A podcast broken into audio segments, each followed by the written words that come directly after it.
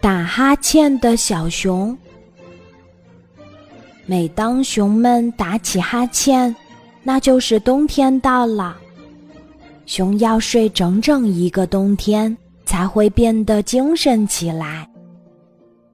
大雪一下，熊们就钻进洞里，舒舒服服的睡起来，打呼噜、做梦、磨牙、说梦话，这就是他们一个冬天里要做的事儿。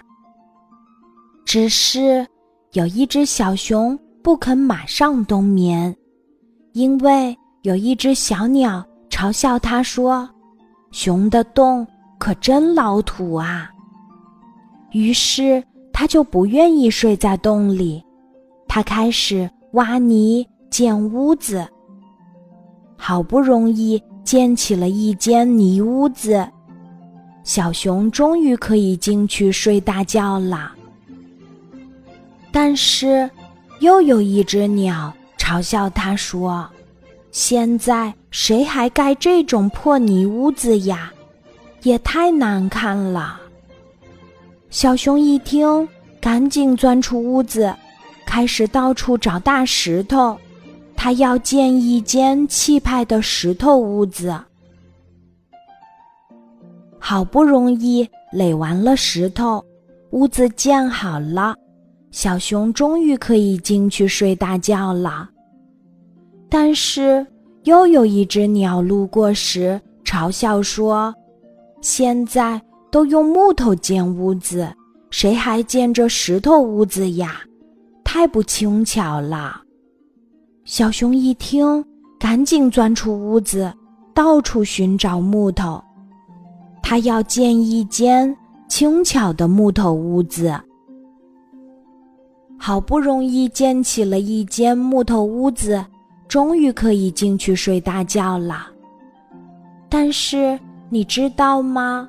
又有一只鸟路过时嘲笑他说：“这是谁建的木头屋子呀？里头这么暗，太不时髦了。”小熊一听，赶紧钻出屋子，他要建一间又亮又时髦的屋子，可是。用什么来建呢？小熊四处找呀找，终于找到了一样又亮又时髦的东西——冰块儿。好不容易建起了一间冰屋子，终于可以进去睡大觉了。只是冬天已经过去一大半了，等小熊刚一睡着。春天就来了。这回小熊是湿淋淋的醒过来的，因为他的冰屋子化了，他打了一个哆嗦，打了一个喷嚏，还打了一个大大的哈欠。这个冬天他可实在没有睡好呀。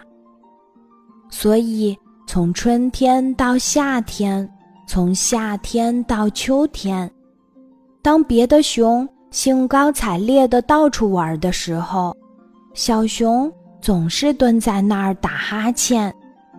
他一共打了五万九千八百三十六个哈欠。小熊真是受够了。当冬天再一次来临，他下了决心，一定要到洞里痛痛快快的睡一个冬天。